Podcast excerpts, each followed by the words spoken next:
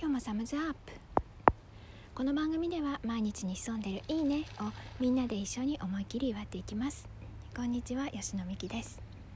今の私のいいねはちょうど池の前で撮っているので時々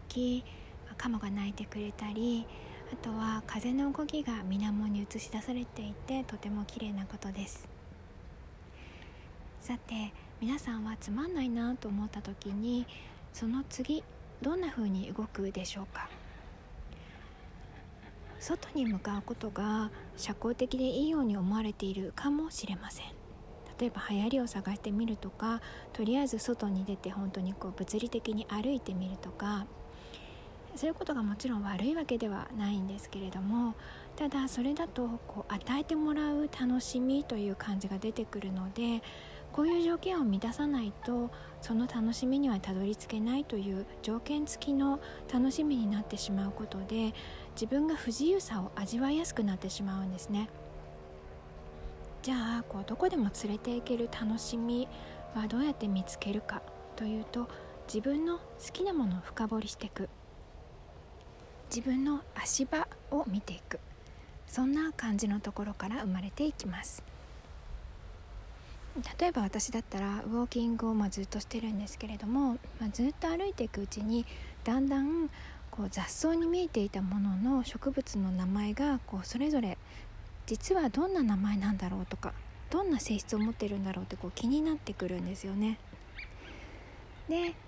よりそれがこう分かるためにはどうしたらいいかっていうのでこう、まあ、今はアプリを入れてるんですけどアプリで名前が分かったりするとあこういう気候なのにこの植物が育つっていうのはどういうことなんだろうとかもしかしたらじゃあ昔はこの土地はこうだったのかなとかあれじゃあ昔のこの土地のこともっと調べてみようっていうふうにすると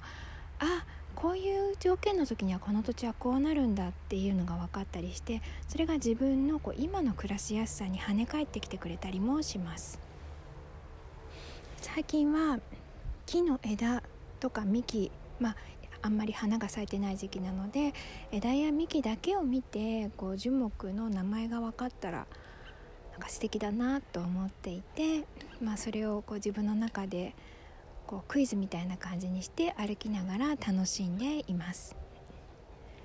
まあ、鳥なんかもそうですよね今ちょうど目の前に3匹のカモが泳いであの餌を取っているんですけれども